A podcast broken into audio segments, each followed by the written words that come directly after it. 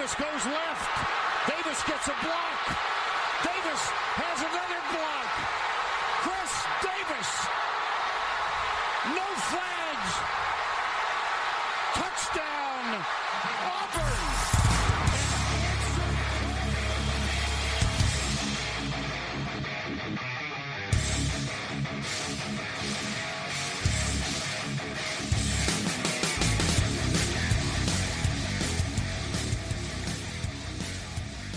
Fala, seus especialistas! Tá começando mais um No Flags. Aqui a gente expulsa as zebras, você torce pra uma franquia na NFL, a gente pode acabar te ofendendo.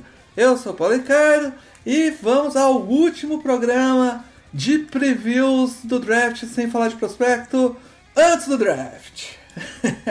e para isso estamos aqui eu, o Alan e quem? O, o longe há muito tempo, Kogo. Longe? Duas semanas? Duas semanas é muito. Duas semanas é Pô. mais do que férias nesse, nesse programa. Ninguém tem duas semanas, só você teve duas semanas na história do Você tem, você tem um ponto. Você tem um ponto real. É, cara, essa semana teremos na quinta-feira o draft, por isso estamos gravando mais cedo aqui para lançar mais cedo, dá tempo de vocês ouvirem e acompanhar, chegar aí já informado com as melhores takes sobre as posições do draft aí, sobre Antes as, da gente. as lições. Antes da gente começar, eu quero saber assim, porque o Alan eu conheço, né? O Alan ele chega completamente em branco pro draft, é um livro em branco, né? Uhum. É, eu a primeira vez que estou chegando, é, desde que o No Flags começou, a primeira vez que eu estou chegando como um livro em branco também. E você, Paulo Ricardo, você também está chegando como um livro em branco Eu- ou você caiu na tentação? Eu, eu assisti, ver alguma coisa. Eu assisti eh, vídeos de análise de draft de prospectos que eu tava afim de ver. Estou Olha, confiando. é na- pior do que Estou é confiando. momentos. Estou confiando nas opiniões alheias. Pô, não tem, não tem. Eu, eu- eu já cansei já. O meu time vai me decepcionar. Eu tô razoavelmente Pô, tranquilo quanto a isso. Eu, eu, tô, eu tô muito feliz, cara, que eu vou chegar e o cara vai falar o nome e eu não vou ter nenhuma reação. Porque eu vou ter que procurar pra saber se o cara é bom. Cê- cê- mas é, é- isso aí é o que normalmente acontece no Twitter, Mário. Só que as pessoas dão uma opinião mesmo assim. Pô, que bosta, hein? Uh, linebacker, na quadra, o cara pegou o, o, o, Cowboys pega o Mika Parsons. Puta, não precisava de um linebacker, hein? Que Vou merda. mandar uma. Vou mandar uma figurinha aí no WhatsApp que é exatamente o draft, cara. Exatamente o, o, o Twitter no draft. Mas enfim. Antes então de partir para as primeiras notícias aí da semana, que inclusive a gente tem algumas boas notícias aí para dar. É, vamos falar do. Boa pra quem, Paulo? É, boas, Boa pra gente bo- que precisa de pauta. Exato, exato. Boa. boa. A gente disponibilizou então o podcast completo, na sua versão completa, né? Em duas plataformas, que é o Acast, que ela gera um feed que você pode ouvir no seu agregador favorito, menos no Spotify.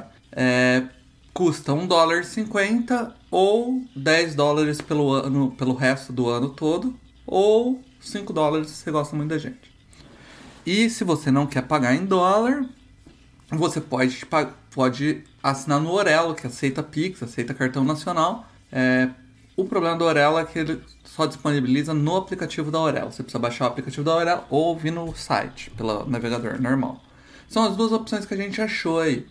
Inclusive a gente queria um feedback aí da galera, o que, que vocês estão achando, se tá conseguindo, se todo mundo tá conseguindo ouvir, se alguém tá tendo problema. Manda uma mensagem pra gente numa DM lá no Twitter, no Instagram. Que Não, gente... manda no Orelo, pô. Manda no Pode Orelo. ser no Orelo também. Não, no Orelo é mais perguntas pro podcast, mas se você não tá conseguindo ouvir, tá com dificuldade, fala com a gente nas DMs que a gente resolve. Mas se não estiver funcionando, é difícil o cara conseguir a opinião no Orelo. Eu falei, eu, eu sabe, faltou filtro entre o cérebro e a boca. E aí quando saiu, eu fui Se, vo- se você não tiver conseguindo acessar o Orelo, manda uma mensagem no Orelo, a gente responde. Ai, meu Deus. Foi uma semana bastante cheia. Mas é isso, se você tem alguma pergunta pra gente, quer que a gente responda aí nos próximos podcasts, for uma pergunta boa, porque se não for a gente não responde, manda lá no Orelo, né, tem a partezinha de perguntas lá, a gente dá uma lida, a gente sempre tá lendo lá. Beleza? Alan, antes da gente partir pro podcast, atividades lá do Endzone 51, coisa nova, como que tá? Mais ou menos. É... tá pra sair a parte 2 da história do Aaron Rodgers. É... Opa, Dependendo do dia que você ouvir este podcast, talvez já esteja lá, talvez ainda não esteja. É, deve sair aí um pouquinho mais pro final da semana. O Felipe já até mandou a versão para eu dar uma última olhada, ver se tem alguma sugestão e também para ajudar nas legendas, né, que precisa fazer a tradução da que o pessoal fala em inglês. E eu não estou lá vendo porque estou aqui gravando o podcast, não estaria lá fazendo já esse trabalho. Então, é, assim que eu conseguir, eu vou mexer nisso, depois ele vai ter que dar os toques finais e aí a gente vai postar. Então, imagino que lá para quarta-feira dessa semana já deve estar no ar. Mas sabe quando você faz pra ter certeza, Alan? Você se inscreve no canal e ativa as notificações que você não esquece. A hora que chegar, chegou, tá ligado? Exatamente. Aliás, eu Ah, recomendo todo mundo ativar as notificações. Todo mundo, todo youtuber fala essa bosta, né? Mas no nosso caso, eu acho que é realmente relevante porque não postamos tantos vídeos assim. Então a sua chance do, do algoritmo não te indicar porque a, os nossos vídeos, porque a nossa atividade ela é meio esporádica, é grande. Então se você gosta da gente, quer ver os nossos vídeos, é importante ativar o sininho no nosso caso, porque das vezes tem só um vídeo a cada dois meses, né? Então é o jeito de É deixar isso. passar batido. É isso. Então vamos lá para as notícias da semana. A gente tem separado quatro notícias aqui, algumas bunda, outras bem bombásticas. A primeira, Não, são três notícias e uma cagada, né? a primeira é a venda do Washington Commander. É, ainda não bateram martelo, né? Mas aparentemente o Washington vai ser vendido. E, e realmente f- encerra-se o ciclo aí num dos piores donos de franquia da história da NFL. do Dan Snyder, que só fez cagada. É inacreditável. Mas enfim, o valor aparentemente é 6 bilhões. É o valor que vale o Washington. São seis Vascos da Gama. Seis Vascos da Gama. E o, é, o que aparece é que a, a- a galera que vai comprar é formada pelo. pelo. por uma galera Sixers e. Devil's Owner. Eu não sei quem é. Vocês- É o. É o Devils do. É, ele mesmo. Esse mesmo. Como chama? Hockey. Ok. Ninguém se importa com esse esporte, cara. Ah, Mais que o New Jersey. Por isso, por isso que o cara do Seattle Kraken não gosta de você, mano. O Seattle Kraken é um time de hockey? Exatamente. Ok. É, O. Ok. o. eu- aqui tem uma galera que gosta. Tem dois canadenses no, no, no laboratório de trabalho, eles adoram rock. É, mas eu acho só eles. Porra, o cara é canadense, né? Pois é. Não tem muita coisa pra se botar também. Eles queriam jogar futebol, mas tá tudo congelado, então eles jogam hockey mesmo. Enfim. Foi assim que surgiu, inclusive, o hockey, né? O. O. o eu acho que é, é reforço, né, Alan? Pra Washington essa venda porque o Dan Snyder só fazia cagada lá. cara.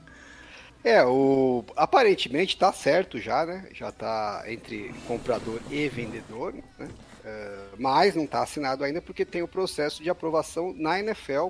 Sim. É, então, pelo que foi noticiado aí, eles têm que aprovar, eles têm que aprovar os compradores. né? As outras O comprador- franquias você tem que É, aprovar. né? os, os- os outros donos né, têm que dar o aval. É, o comprador principal, né, o maior acionista do, do- desse grupo aí, hum, é, que está comprando, já foi pré-aprovado, né, porque ele participou da- do processo do- da- das negociações do Denver Broncos, né? Então eles têm que aprovar é, os, os restos do- dos outros participantes minoritários aí desse grupo. Um deles é o Magic Johnson, né?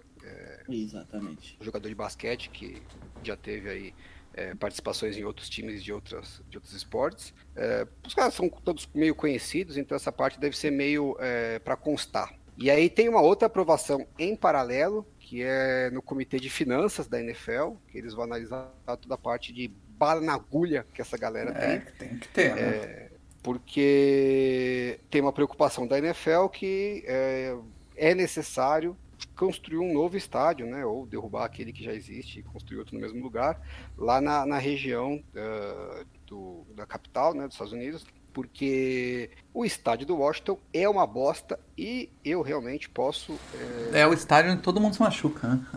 é, posso comprovar é, da minha opinião que eles têm razão que realmente precisa, porque eu fui no jogo lá, o 49ers e o Washington, que caiu a tempestade, e lógico que a tempestade piorou pra cacete a situação, mas, pô, o estádio tá caindo aos pedaços, o campo é uma bosta, e a parte de estacionamento em volta é tudo improvisado, né, é, porque de muito tempo atrás, me lembrou o estádio antigo dos 49ers, o Candlestick, que quando eu fui também, levei uma hora para sair depois que acabou o jogo, o jogo acabou, a gente ficou uma meia hora dentro do estádio, ainda tirando foto, dando uma enrolada, porque falava, ah, vamos esperar desmuvucar. Aí nós saímos do estádio, fomos pro carro e o carro não conseguia sair do estacionamento, porque era tudo meio improvisado nos gramados, né? E, e aí a gente tinha que esperar os, os primeiros saindo para depois é, ter espaço para a gente. Então a gente ficou mais de uma hora no carro, depois de ter ficado meia hora no estádio pós-jogo. E em Washington foi mais ou menos a mesma coisa. A diferença é que quando eu vi que estava chovendo e era uma merda, eu falei, meu, vamos parar longe do estádio. E a gente para num dos estacionamentos mais próximos da saída. E aí a gente foi pro estádio. Uh, caiu aquela puta chuva, a gente tomou um saiu ensopado. É, tava com um casal de amigos e a minha esposa, e os três, meu, no meio do terceiro quarto, estavam. Não dá para ficar aqui, mas tava chovendo muito. Aí eu falei, galera, vaza, né? Vai pro carro já, vai se secando lá, porque a gente ia. Não ia nem voltar pro hotel, a gente ia viajar direto para Nova York. Então a gente tinha um esqueminha que tava tudo muito bem bolado até descobrir que ia chover. A gente botou roupa lá, se, se secaram no carro. é assim, né? É. Aí eu fiquei até o finalzinho do jogo, o jogo tava meio apertado. Aí a hora que os 49ers abriram 9-0, aí tinha um último drive de Washington, não tinha começado a fazer 9 pontos. Aí eu já saí correndo do estádio, peguei a subida numa puta chuva correndo que nem um maluco. Cheguei no carro, me sequei enquanto eles ficavam no trânsito para sair.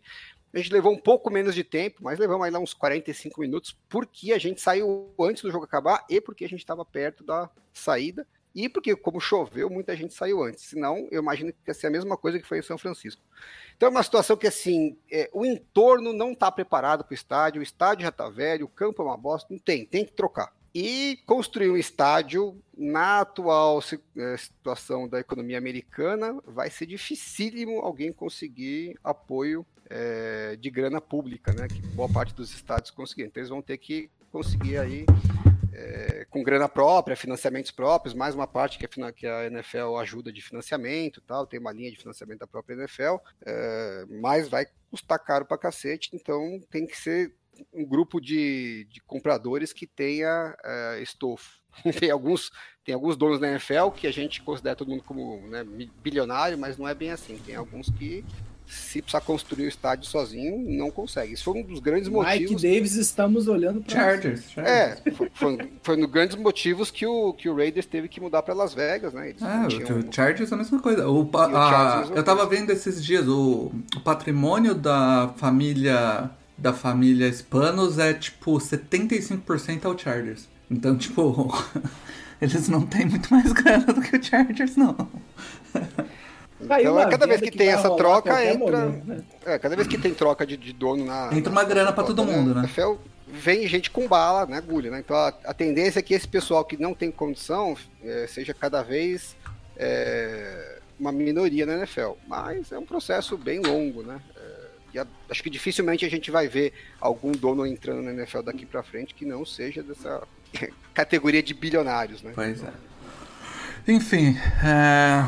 temos mais uma notícia que essa, essa é muito boa, Mário. Temos aí cinco jogadores né? que foram suspensos por envolvimento em apostas. Entre eles, o, o Jameson Williams, que não jogou ano passado quase todo, que estava machucado. O CJ Moore e o Quinton Cephus, também do Lions, e do Commanders, o Shaka Tooney, é, está suspendido, está suspendido indefinidamente. É, pode ser até um ano do Shaka Tooney, o Williams e o, os, os, outros, os outros três, aliás, são seis jogos.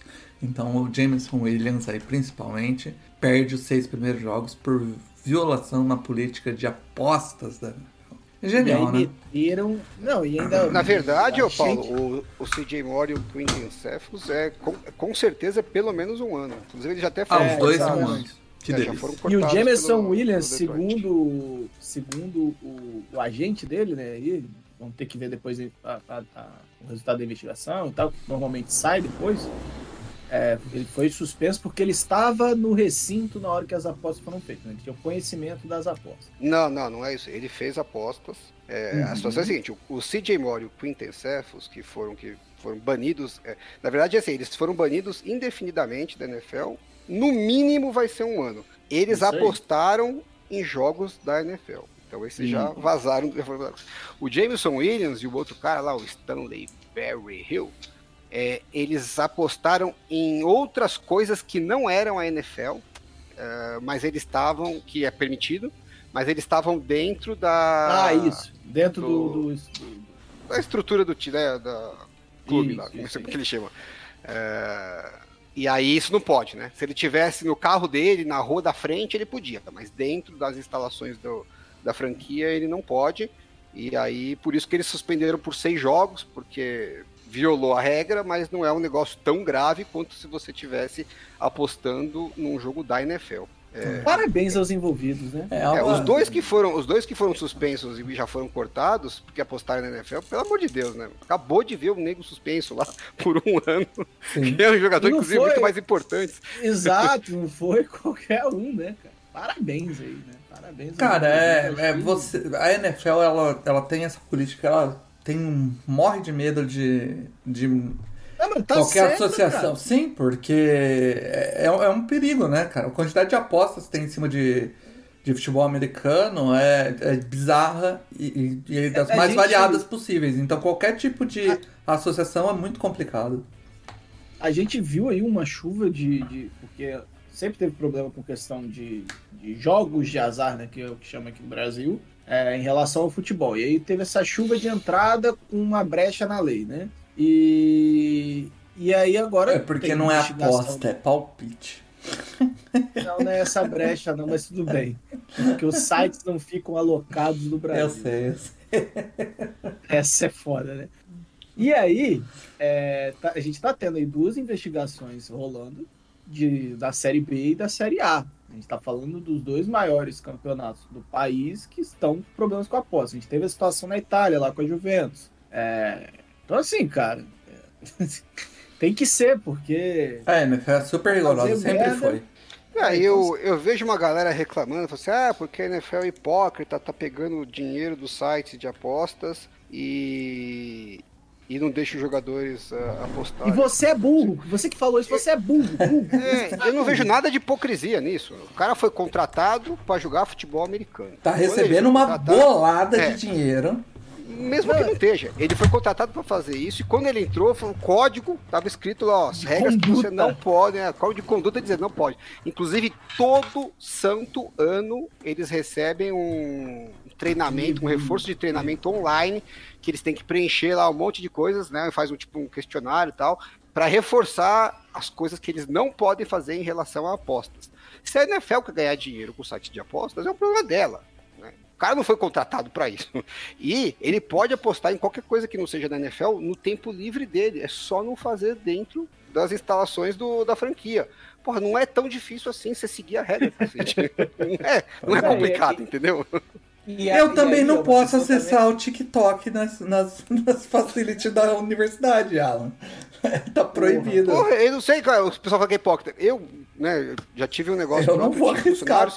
É, eu tinha um restaurante, os, os garçons não podiam ficar usando o celular durante o trabalho. Mas se eu entrasse no restaurante, eu ia usar o celular. Ah, é hipócrita, o dono pode, os garçons não podem? É exatamente isso. O dono pode e os funcionários não podem, porque o funcionário está atendendo os clientes e o dono não estava atendendo os clientes, caralho. É assim que funciona o mundo, entendeu? É, E a- eu acho que tem uma coisa que a gente tá, né, nem citou, que também é a preocupação da NFL com relação à integridade dos resultados, né? Então, assim, o cara, ah, o cara apostou num jogo que não é dele. Inclusive, o Não gênio importa, do Calvin importa. Ridley, o, o gênio do Calvin Ridley fez pior, que ele apostou num jogo No Falcons mesmo. estava suspenso, eu acho. É, não, ele estava afastado para cuidar da própria saúde mental. Isso, exatamente. O gênio fez essa, essa cagada, né? E aí, sabe, é uma questão de integridade dos resultados. Tô nem falando de integridade do esporte, não, aqui. Tô falando de integridade dos resultados. É, é, pra gente não correr o risco na NFL de ver o que, tá, o que aconteceu no futebol. É, é, com vários escândalos em relação à casa de apostas, onde assediam jogadores, os jogadores vão lá e. e... Faz escanteio a mais. Coisa, cara. Toma amarelo. Não, sem brincadeira, teve cara que foi assediado para tomar um amarelo. Teve cara que foi assediado para ser expulso. Então, assim. é, nada impede que aconteça isso também, né? Sim, sim. que eles, eles não estavam sendo recebendo grana por fora para isso. Não, mas, mas a, assim, eu, a questão é a é NFL não querer, não, a NFL não quer de forma alguma o nome de jogadores ligados a apostas é, dentro do tá. esporte. E outra coisa, você, as pessoas podem concordar ou não concordar, pode achar que a NFL tá, tá na regra, né? É problema dela, cacete. Ela definiu a regra, os caras foram contratados para isso, não atrapalha em nada nas funções que eles, do que eles precisam fazer.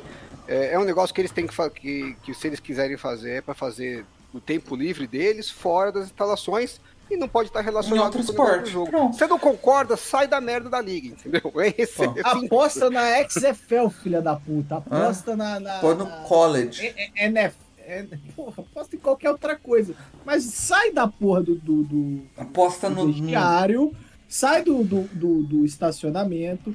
Aí quando você chegar em casa, você pega o celular e fala: Hum, vou apostar aqui que é, Kentucky vai ganhar.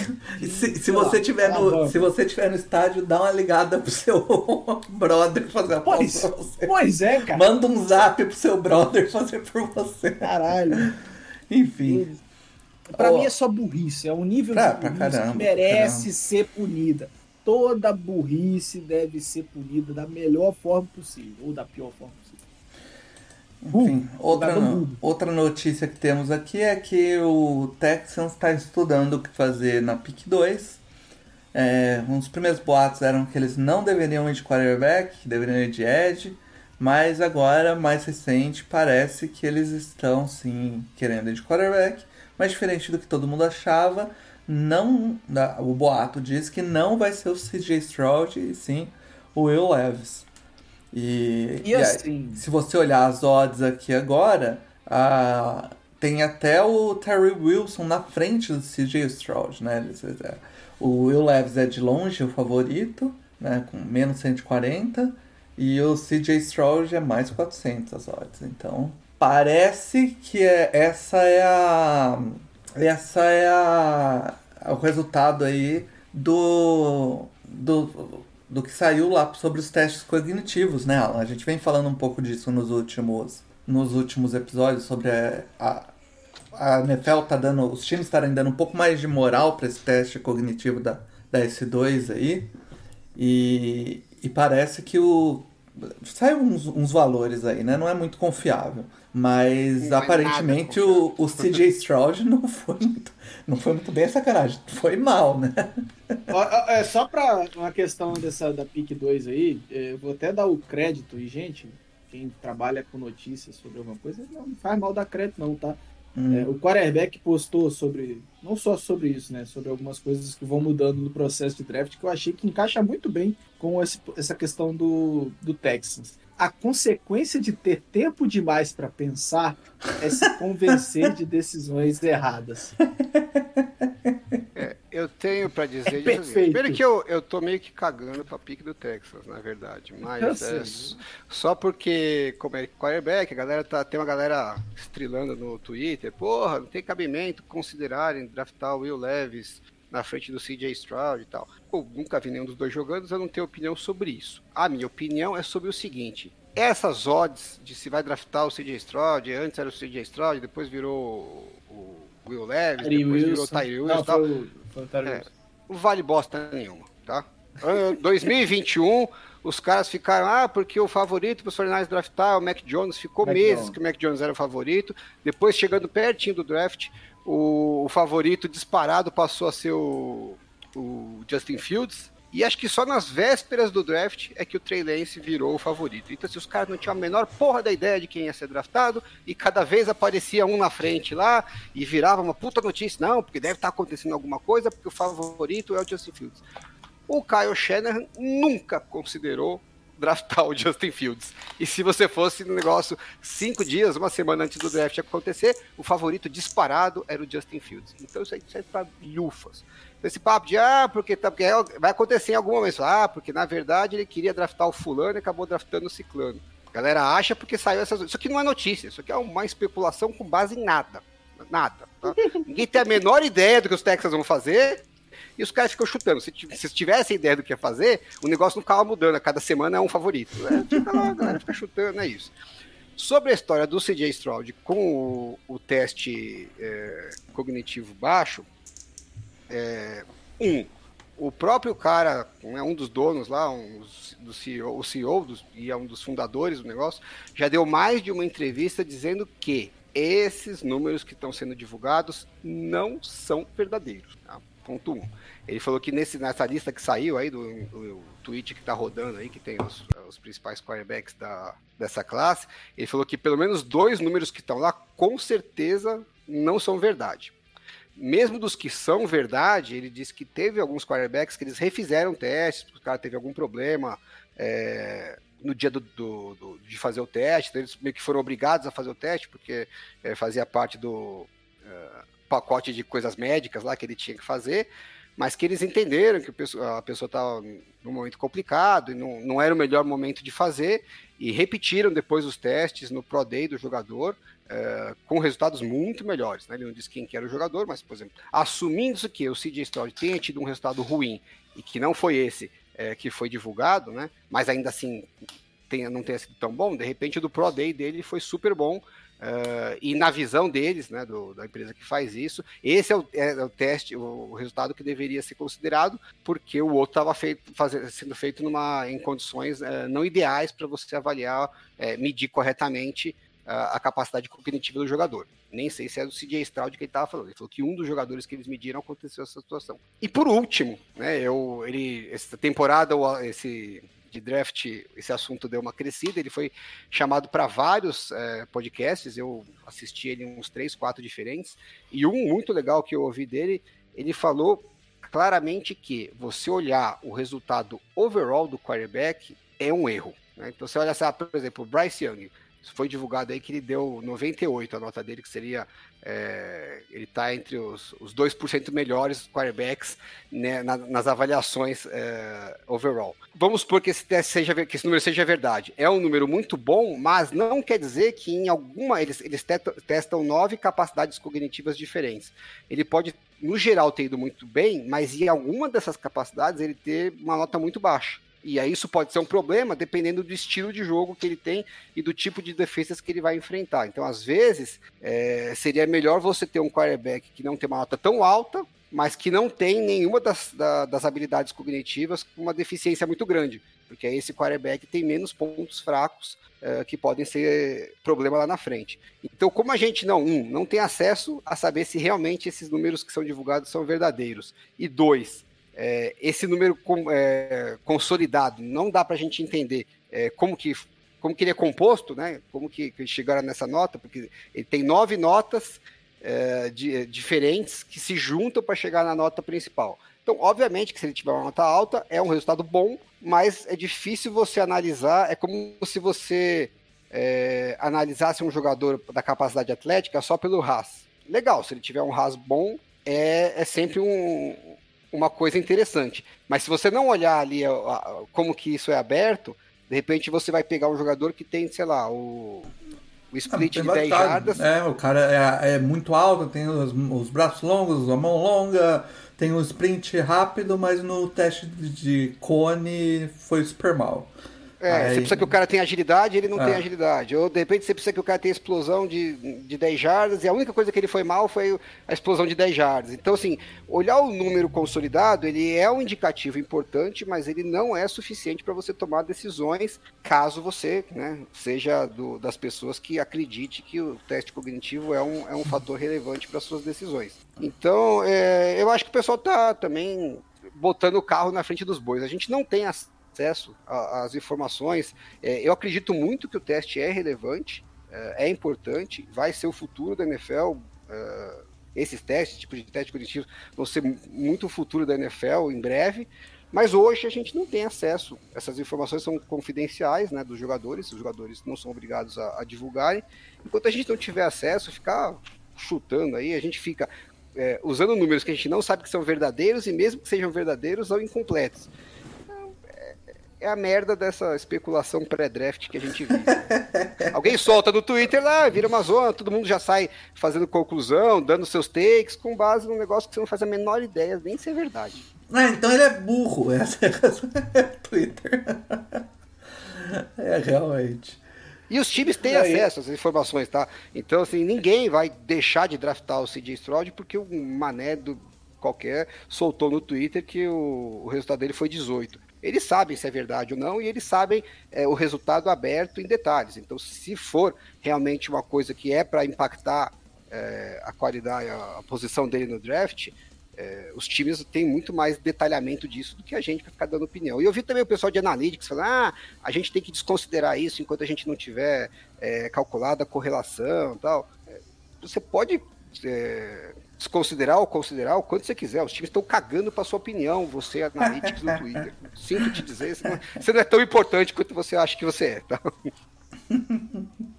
Enfim. Na maioria dos casos é assim, né? A pessoa que se acha importante demais. exato. Vamos para a notícia mais relevante da semana e aí a mais aguardada durante um bom tempo. Aí acabou a novela Aaron Rodgers e ele foi finalmente trocado para o New York Jets.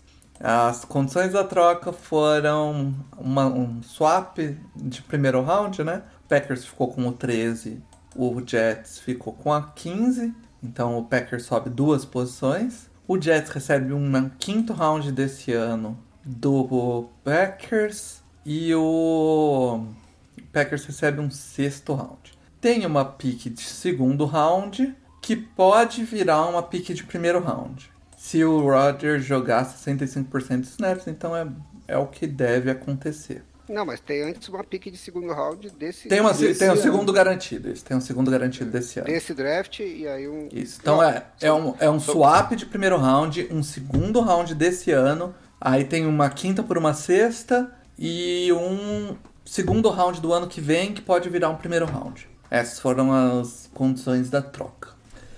Ah, eu sei que te teremos opiniões diversas aqui, mas e aí, Alan, o que, que você achou? Deixa o Mário falar primeiro que ele gostou. tá bom, tá, Mário.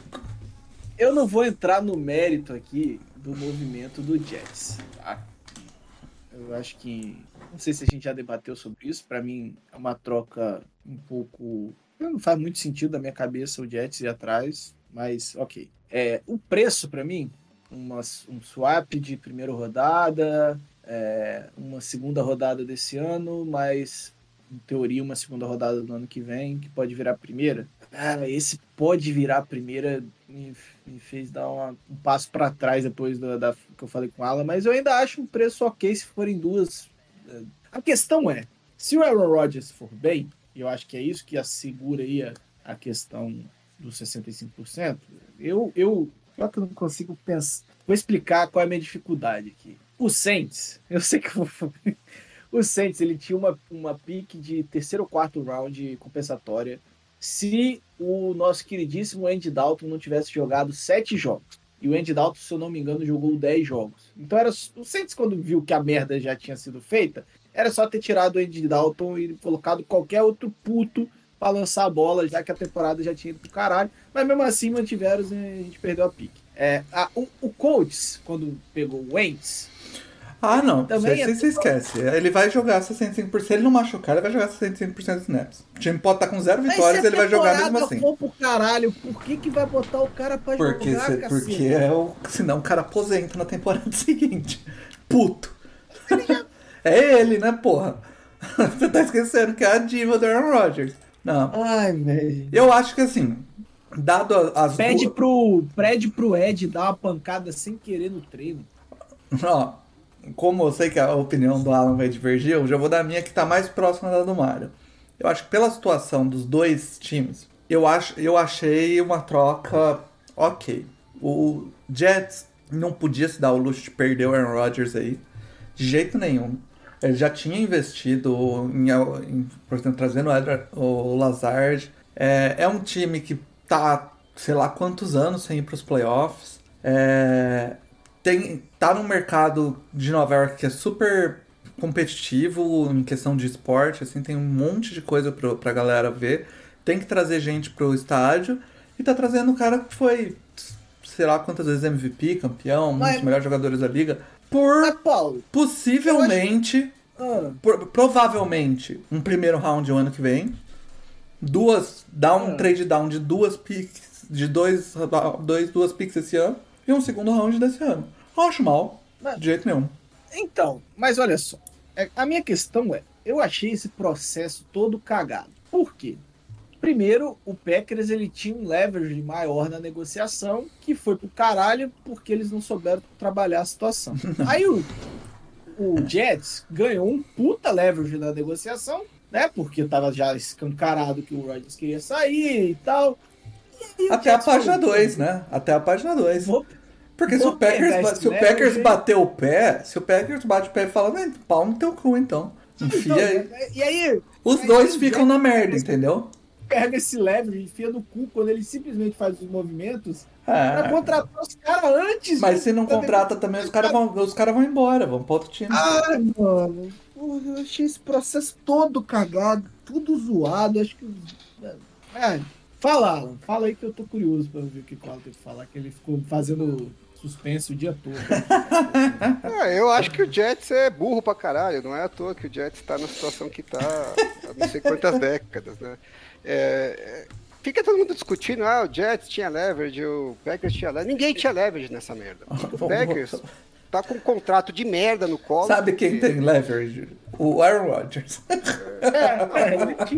é. O, o Packers tá com um contrato de merda do Rodgers, tá louco pro Rodgers ir embora, porque já deu a situação e tal, e precisa começar. Eles querem seguir em frente com o Jordan Love, aparentemente, ou sei lá, vão atrás de outro quarterback depois, mas enfim, precisa começar a reconstruir o time, né? Reforçar o time. E com o contrato do Rodgers não tem a menor condição de fazer isso. Então, assim, na cabeça deles já tá resolvida a situação que tem que sair. E eles têm que se livrar desse contrato de qualquer jeito, já que não tem é, como manter. É, então não tem leverage praticamente nenhuma. E o Jets deveria ter leverage porque assim, não tem mais ninguém brigando pelo, pelo Rodgers. Mas ele não é, tem né? leverage porque o time tá tanto tempo na merda que eles têm Sim. zero benefício da dúvida. Então se dá uma cagada e de repente o Titans Vira piada, pô. fala, Vira, "Não, tipo, vira piada. é, eu quero ir em cima do Rodgers, é, e aí eles se fodem. Então, assim, não dá também pra eles exagerarem, dizendo assim, ah, é, é o meu preço e acabou, porque pode dar merda. Sempre tem o risco de dar merda. Então, também, assim, né, os dois precisavam fazer a, situação- a, a, a negociação dar certo. Né? É Quem falar aqui. Só que o, o, o Jets, eu, ach- eu achei que panicou bem mais do que precisaria. Porque uma coisa você fala assim, ó, também não posso exagerar, porque o Titans é, pode entrar na jogada, ou o Falcons pode querer entrar na jogada, sei lá, tem algum risco de dar uma cagada. Então, não tá 100% garantido para mim. Eu preciso é, me esforçar um pouco. Me esforçar um pouco não é abrir as pernas. Aí você faz lá uma condição do segundo round pro primeiro round, que é 65% dos snaps. Quer dizer, não tem nada atrelado com performance, com, com resultado, com qualidade, nada. Se o Roger jogar 65% dos snaps, o time terminar a temporada 5-12, ah, beleza, vai, vira um first round pick. Por que, que o Jets faz isso, entendeu? Qual que é o desespero que você tem de fazer um negócio desse? Aí assim, ah, mas o Rodgers é um puta jogador, o Jets nunca teve um cara desse, tem que resolver. Tudo bem, é, eu consigo entender essa linha de raciocínio, apesar que eu acho que ninguém lembra que o Rodgers tem 39 anos, né? É, tem uma chance, que não é desprezível, do Rodgers chegar lá, jogar uma temporada, eles não irem para os playoffs, porque o time né, não teve uma temporada boa, o Rodgers resolver é, aposentar depois de uma temporada e eles gastaram um first round, um second round e o swap do first round para nada, né? Essa possibilidade pode não ser a mais provável, mas ela é uma possibilidade concreta. né? Por mais que o Rodgers talvez tenha dito para os Jets que não, eu não vou aposentar. Hoje ele pode pensar assim, mas daqui a um ano é, pode pensar diferente, ainda mais se a temporada for ruim, porque assim, de uma hora para outra a gente vê os quarterbacks estavam jogando bem, de repente não, não conseguem mais jogar, né? A idade parece que bate de uma vez só. A gente não sabe quando vai acontecer isso com o Rodgers. Pode ser que seja em 2023. O cara que tá com 39 anos pode acontecer a qualquer momento. Então acho que você tem que se proteger um pouco mais. E, e o Jets não se protegeu nada. Simplesmente. Deu.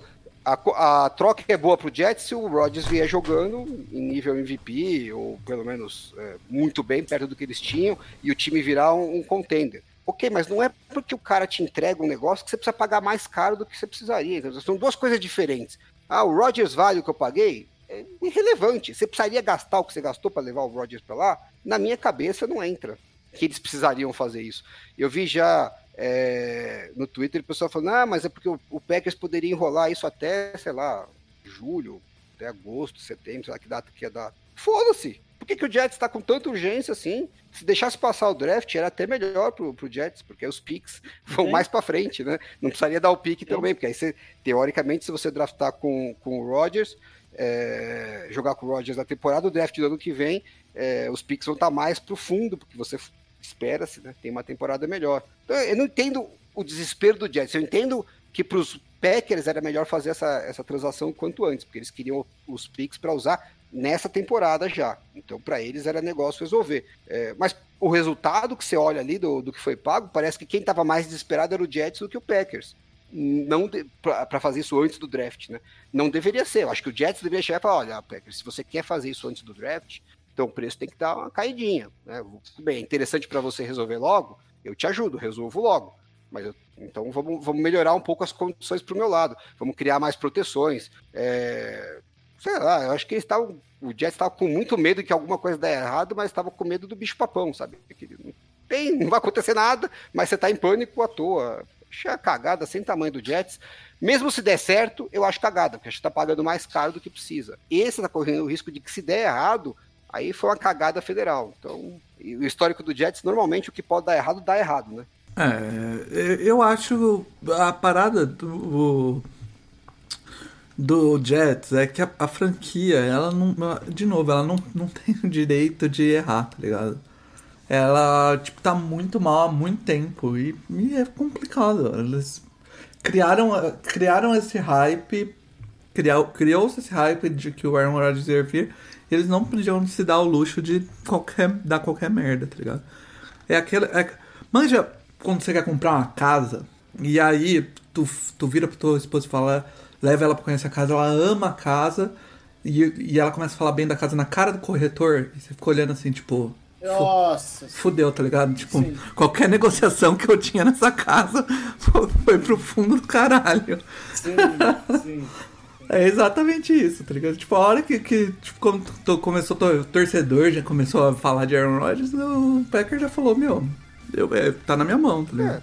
É, exatamente por isso que eu acho que o Jets tinha que ter se protegido mais, Paulo. Porque assim, é, todo mundo trata como se fosse um negócio sem erro, e não é um negócio sem erro. Quando o, Fábio foi para é, os Jets na, na, troca lá atrás, né, quando o, o Rodgers foi assumir os Packers, é, teoricamente era a mesma situação. Ah, o uhum, Packers, uhum. puta time bosta, tá fudido há não sei quantos anos, tal, precisando de um quarterback. Porra, vamos pegar um cara, Hall da Fama e tal. E assim, o Fábio tinha acabado de levar os Packers na final de conferência. E foi até o. A, se eu não, se eu não estiver enganado, eles foram até o, a, a, prorrogação na final de conferência, jogando em casa. Então, assim, eles estiveram muito perto de Super Bowl na, na última temporada do Roger, do, do Favre em Green Bay. Então você não tava pegando um cara né, em fim de carreira. Tava em fim de carreira, mas assim, é, não é que o cara não tava mostrando, entregando resultados, né? E aí, ah, mas o time do Jets era uma bosta, por isso que não deu certo. Porque aí quando o, o Fábio jogou em, em New York, as coisas não encaixaram como eles imaginaram, eles nem foram para os playoffs. Uhum. E aí depois ele saiu dos Jets, o, o Favre foi para Minnesota. Minnesota. e de novo ele chegou na final de conferência e por um detalhe não foram para o Super Bowl, por uma cagada lá, lançou uma interceptação, enfim, tem vários porquês, mas um detalhezinho que mudasse naquele jogo, eles teriam ido para o Super Bowl. Aí você fala, pô, peguei um quarterback que nos dois anos é, entre a, antes e depois ele foi para a final de conferência. Bem no ano que ele jogou comigo, deu tudo errado. Você fala, bom, então a culpa é que a, não deu certo só porque o time do Jets era uma bosta, não tinha como dar certo. Aí esse mesmo time do Jets que não tinha como dar certo com o Favre, em 2010, 2011, os dois anos seguintes, é, 2009 e 2010, quer dizer, os dois anos seguintes, eles foram para a final de conferência com o Mark Sanchez. Então o time não era tão ruim assim, porque até com o Mark Sanchez conseguiu chegar na final de conferência. Grande. Mas com o Favre não deu certo. Então, assim, se você olhar por todos os lados, você fala assim, pô, é um quarterback com puta histórico, é, Hall da Fama, tá produzindo em nível de, de carregar o time para final de conferência com um time que logo depois se mostrou que tinha em torno suficiente para final de conferência e naquele ano que jogou todo mundo junto, não deu certo. Pode muito, muito bem acontecer a mesma coisa com o Rodgers agora. Só que daquela vez o Jets não virou piada porque eles deram uma, um, um pique de quarta rodada para pegar o Favre. Dessa vez, se acontecer a mesma coisa, o Jets vira piada mais do que eles já são. Então eu acho que parece que quando faz essas trocas, ninguém lembra que tem um risco de dar errado. Sim. Tem um risco de dar errado no encaixe e tem um risco de dar errado do Rodgers não ser mais aquele Rodgers que a gente está acostumado a ver. Pode, não é nada difícil de acontecer isso para um cara que na idade que ele está. Sim, sim. Realmente. É, veremos, veremos como que vai dar a situação aí. No fim, acho que o, o Packers conseguiu tirar um bom valor aí e Agora o projeto Jordan Love vai, vai pra frente. Os dois times têm chance de dar merda, não, inclusive, não, né? Pra frente não vai, não. Ele vai começar, mas pra é. frente é outro papo. Não, tem uma, né? o mais provável, né, tem uma grande chance do, da temporada do Jets ser muito boa e eles estarem satisfeitos que conseguiram o Rodgers e o Packers. Uh, uma merda não terem uma temporada muito, é, muito boa e falar, a torcida ficar puta que né, se livraram do Rodgers e estão com um time que não está em condição de, de brigar pela divisão. Pode acontecer tranquilamente. Mesmo acontecendo isso, eu ainda acho que na troca, né, só a troca, o Packers se deu muito melhor, porque eles conseguiram muito mais valor do que deveriam conseguir pela situação que eles estavam. Hum. Graças ao desespero do Jets, que na minha visão é desnecessário. Se desesperar à toa. É. Enfim. É, antes então da, da gente partir para os offensive tackles no draft aqui dos últimos anos e tirar aí quais foram as lições dos tackles, uh, né, os drafts de offensive tackles, a gente vai subir o paywall. Então, se você não assina no Flex, você não vai acompanhar essa última análise aí, nem um gostinho, porque a gente já passou 45 minutos aqui. É... Então, com a gente lá ir lá no Orelo ou na iCast e pagar uma uma cervejinha vagabunda, o valor de uma cervejinha vagabunda você ouve no Flex o mês inteiro. É isso, vamos lá. Subindo o paywall. Não pode passar! Acabou a mamata! Você não vai passar! E é um selvagem porteiro do Enem! E tackles Vamos, vamos de offensive tackles.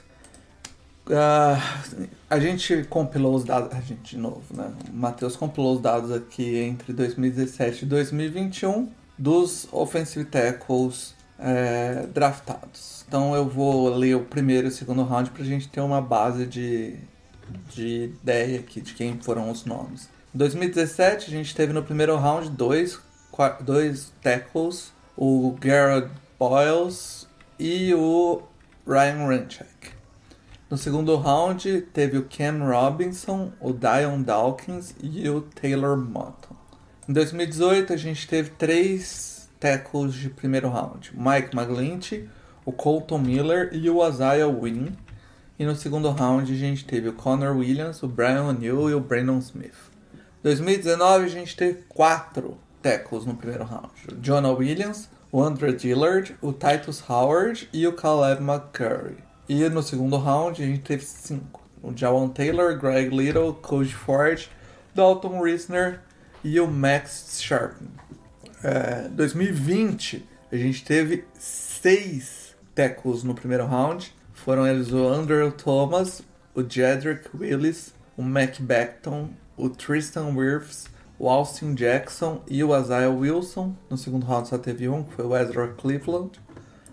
E 2021 a gente teve quatro no primeiro round, foi o Penicil o Rashawn Slater, teve o Alex Letterwood e teve o Christian Dorsal. E no segundo round foram seis. Devin Jenkins, o Liam Eichenberg, Samuel Cosme, Walker Little, Jackson Kerman e o Dylan Randus. Esses foram os nossos jogadores de primeiro e segundo round. Ainda tivemos ali de é, menções honrosas, né? 2018 a gente teve o Orlando Brown, que saiu no, no terceiro round. Tivemos o, o, o, o Caraford Pittsburgh, também saiu no terceiro round. Teve o Jordan Maliata, que saiu no sétimo round. E tivemos John Taylor, que agora é titular de Kansas, saindo no segundo round de 2019. Trey Pippins, que é o right tackle do Chargers, saindo no terceiro round de 2020. Eu acho que é mais isso. Acho que é isso. Beleza. Alan, baseado nessa lista e nos dados que você coletou aí, o que, que você consegue ver sobre tackles? Bom, primeiro de tudo, o mais óbvio é que a NFL, em geral, tem uma capacidade boa de é, analisar quem vão ser os tackles que tendem a ter mais sucesso é, na transição do college para o jogo profissional. Uhum. É, a gente nessa lista que a gente analisou aqui, né, dos draftados de 2017 a 2021, a imensa maioria dos que vingaram, né, que conseguiram é, um volume grande de snaps e, e uma qualidade, a gente usou a nota do PFF como referencial, é, não é o melhor dos referenciais, é, tem bastante gente que questiona as notas deles para linha ofensiva, em geral eu também tenho lá as minhas ressalvas, volta e meia não, não bate com, com o que eu tô, tô vendo, mas é, acho que é um, é um referencial meio linear para todo mundo, é, dá para a gente usar como, como um bom parâmetro. E, e os jogadores que conseguiram bom volume, volume recorrente de snaps e boas temporadas né, de, de notas do PFF, a imensa maioria está no primeiro e no segundo round. Né?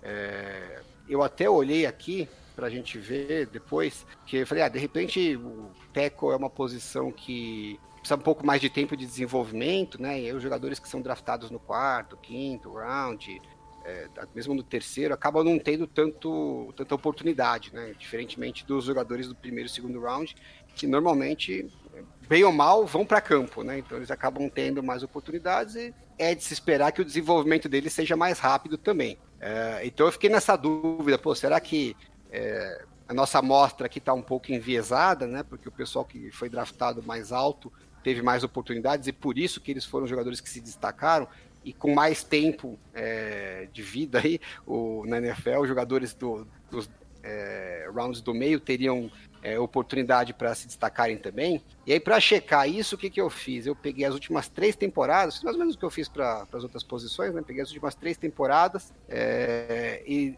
separei todos os offensive tackles que tiveram pelo menos 500, 500 snaps né, na temporada e, e, tiveram pelo menos uma nota de 60 no PFF, que é uma nota bosta, tá? É uma nota assim. 60 é, é abaixo da média. Né? Tipo, você é, tem que dizer, tipo, 60 vamos não que é seja mediano. É, é, uma nota 60 é uma, foi a temporada mediana. Para baixo de 60 eu cortei.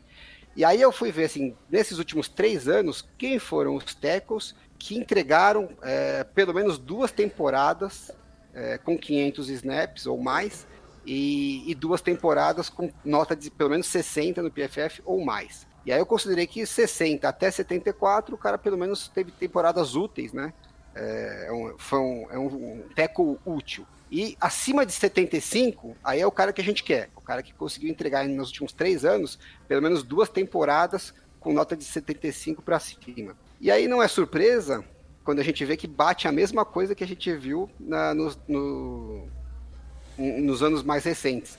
É, se você pegar todo mundo, todos os tackles da NFL, quem teve é, pelo menos duas temporadas com nota de 75 nos últimos três anos, 52% dos tackles foram draftados no primeiro round e 24% no segundo round. Então, é, todos os que conseguiram, 76% dos melhores tackles da NFL foram draftados no primeiro e no segundo round. Se você não conseguiu draftar nesses rounds, sua chance de dar sucesso foi bem é, pequena. E não tem muitos tackles também que conseguiram isso. Esse é um outro número interessante, né? É, considerando left tackles e right tackles, né, qualquer tackle, a gente só teve 25 é, nessa situação. Então, se a gente considerar que esse é o cara que a gente quer, né, um tackle que entrega pelo menos duas temporadas é, com nota de 75 e 500 snaps, com recorrência, é, não conseguiu nem ter nenhum por franquia, né? Você tem 25, então é, não dá nem para ter cada franquia ter um. É, e aí lembra que a gente falou até no, na parte de free ace do, do Maglint, né? Que a torcida dos Fernandes reclama uhum. demais dele.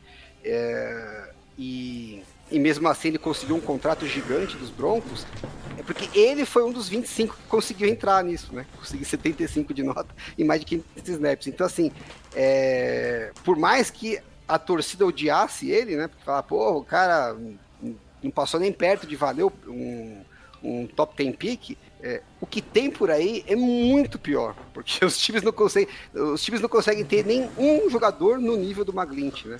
É, e, além, além de tudo, o OL é uma, é uma posição, além de tudo, que tem recorrência de lesão, né? E o Maglint, ele conseguiu se manter saudável aí, no, razoavelmente é, saudável, né? Ele, ele, até teve, uma, perdeu uma temporada inteira por lesão. Aí, Sim, mas nas últimas duas temporadas ele se manteve relativamente saudável, o que faz faz sentido aí para valer um pouco mais, né? É. E, o, e se você pegar os tackles que são ok, né, úteis, né, que tem nota de 70, 60 a 74, você não é o melhor dos mundos, mas, porra, no universo da NFL tá de bom tamanho.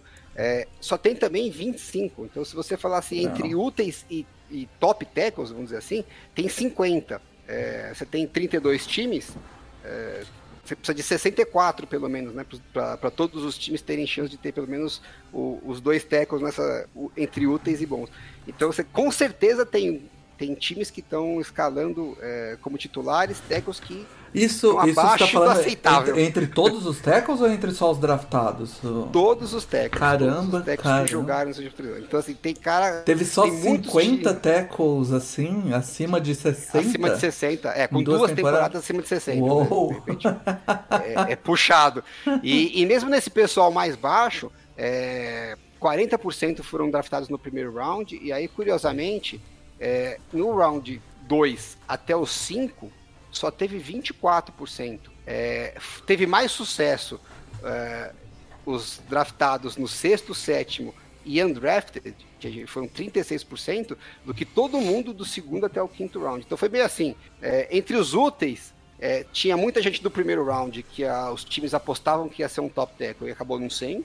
Né? Então ele acabou sendo só útil, porque o cara do primeiro round, é, pelo tanto que a NFL consegue acertar é, na análise, a chance dele ser top é grande, mas se ele não for pelo menos útil, acaba sendo uma, uma realidade. É, então bate com, com take que nós estamos falando de que a, a NFL consegue enxergar bem. Agora, curiosamente, o, os rounds do meio para o top tackle ainda são relativamente úteis. Mas para pro, pro, os tackles que são assim, só para compor o elenco e não, não são um desastre completo, esses caras do meio não vingam. É mais, tem mais chance de sucesso você pegar lá no final aquele tackle que ninguém queria, porque ele era de uma escola muito pequena, ou por exemplo o caso do, dos Eagles que pegaram o Mailata, que era do rugby. Sabe essas histórias dos caras que por algum motivo, o cara não é nem draftado porque, sei lá, o cara jogava na, na segunda divisão do college, ou o cara tem algum problema de braço muito curto, ou ele não é tão alto, esse tipo de coisa que acaba tirando o cara da, dos rounds. Então, eu tinha uma expectativa que a gente fosse identificar aí, olhando mais para trás, né? Que talvez não fosse tão difícil você draftar caras no meio dos rounds e esperar uns 3, 4 anos aí para ele se desenvolver e talvez ele virasse um teco útil. A verdade é que o histórico é difícil, recente é da NFL não mostra que isso é, é, é, uma estratégia muito viável, não. Você quer ter um Outro... teco pelo menos útil, tem que ser cara no alto. Não, e, e assim, quem, quem se salva aí nesse, nessa meiuca, por exemplo, o Orlando Brown, que é um caso é, que eu acompanhei bastante, ele chegou o processo inteiro com nota de primeiro round. É, mas eu, eu acho despenca. que o Orlando Brown teve aquele problema no. No, no combine, combine que ele chegou. valorizou o combine Sim. demais, né? Ele chegou acabado no combine, né? Não devia nem ter feito. Não. Se ele não tivesse feito o combine, se ele tivesse é. negado a fazer o combine, ele tinha saído Exatamente. no primeiro round. Com tinha, certeza. Tinha, assim, a tape dele, e aí era, era a época que eu ainda fazia esse tipo de maluquice. era maravilhosa, era assim, de top tackle, uh, com certeza acima ali do Isaiah Wynn, no mínimo. O Colton Miller também, com certeza, ele era o segundo tackle daquele, daquele draft, é, até primeiro, né? Existia esse debate. É, e ele despenca por, uma, por um situacional. E aí você olha pro restante, cara, só, só, só acontece nesse tipo de, de situação, sabe? Alguma coisa aconteceu de forma muito fora do padrão a ponto de o cara cair. Assim, é, é muito difícil achar além, né?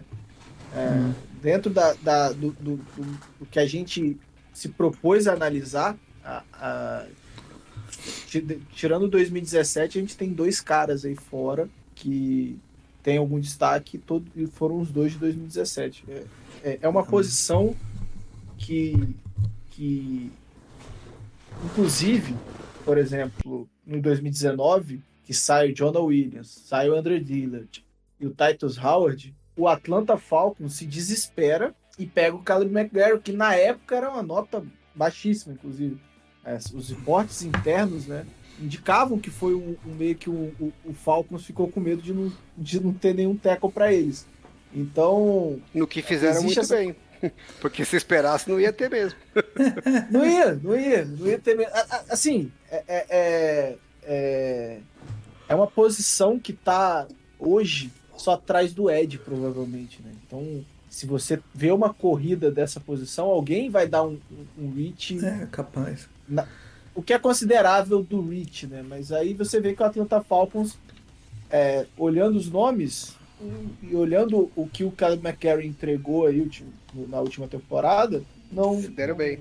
É, não foi uma, um mau negócio, né? Na época eu ri bastante, vou confessar.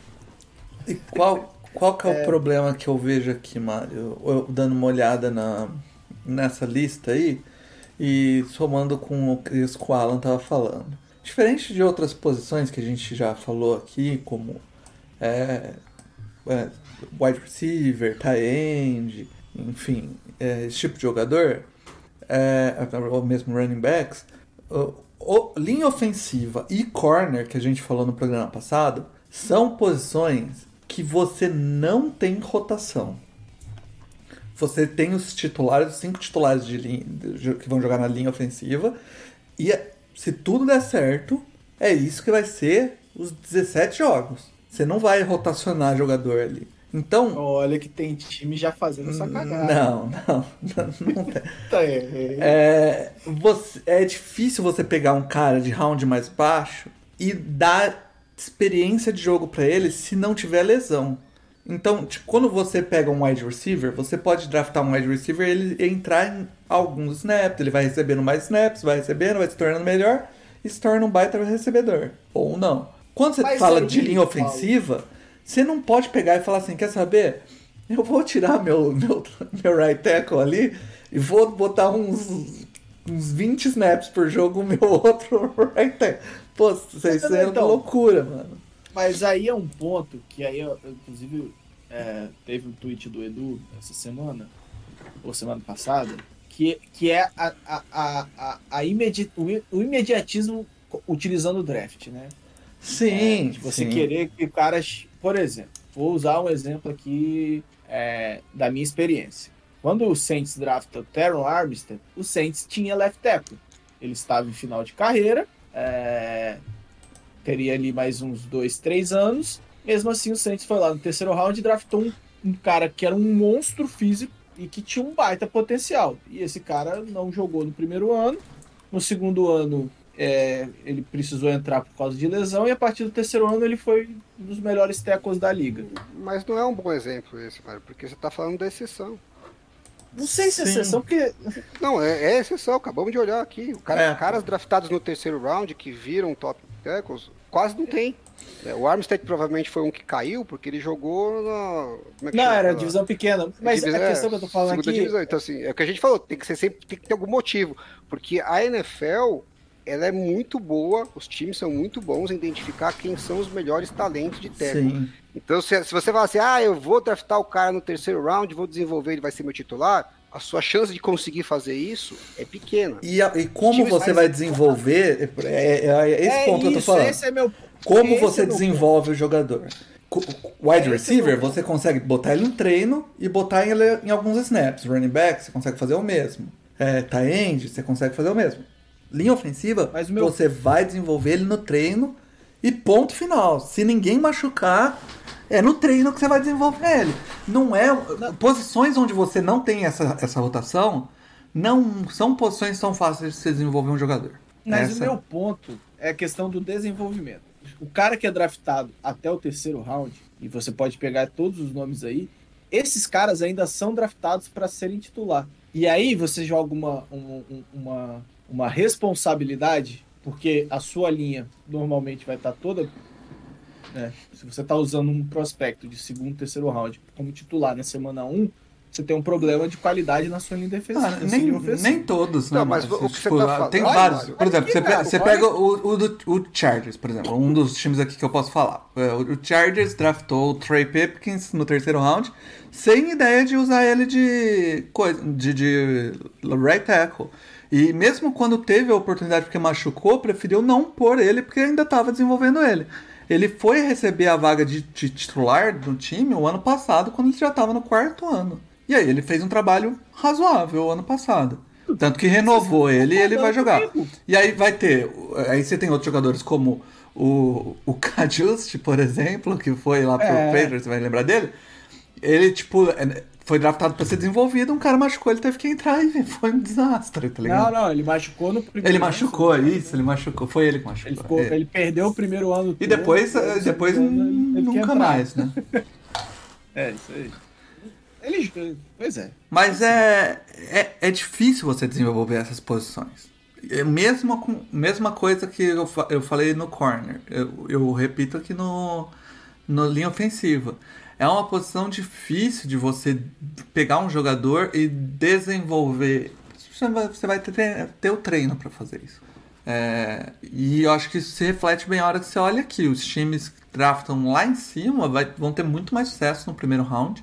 Isso normalmente vai, vai acontecer com todas as posições. Mas as outras, eu acho que, tirando o corner, né? Que a gente viu no, na, no programa passado, eu nunca tinha visto uma lista de, dessa, dessa série que a gente tá fazendo tão vazia do terceiro round para baixo. É, ô, ô, Paulo, o que o Mário tá falando, é, ele tá se baseando no Armstead achando que o Saints fez alguma coisa especial de desenvolvimento. Não, não, não, não, não. De, não, de draftar, de draftar deixa eu falar, de draftar um, um, um tackle e não colocar o cara para jogar para dar tempo dele se desenvolver, como se fosse alguma coisa que os outros times não fazem. E não, não, não é a realidade. Todo mundo fez isso. Esses caras que foram draftados no terceiro round, quase nenhum deles entrou em campo. Porque eu falei aqui, quem tivesse 500 snaps é, em duas uhum. temporadas, pelo menos, ia receber alguma corzinha né, na, na, nossa planilha. E tá quase tudo em branco. O que quer dizer que esses caras que foram draftados no terceiro round quase nenhum deles entrou em campo. Uhum.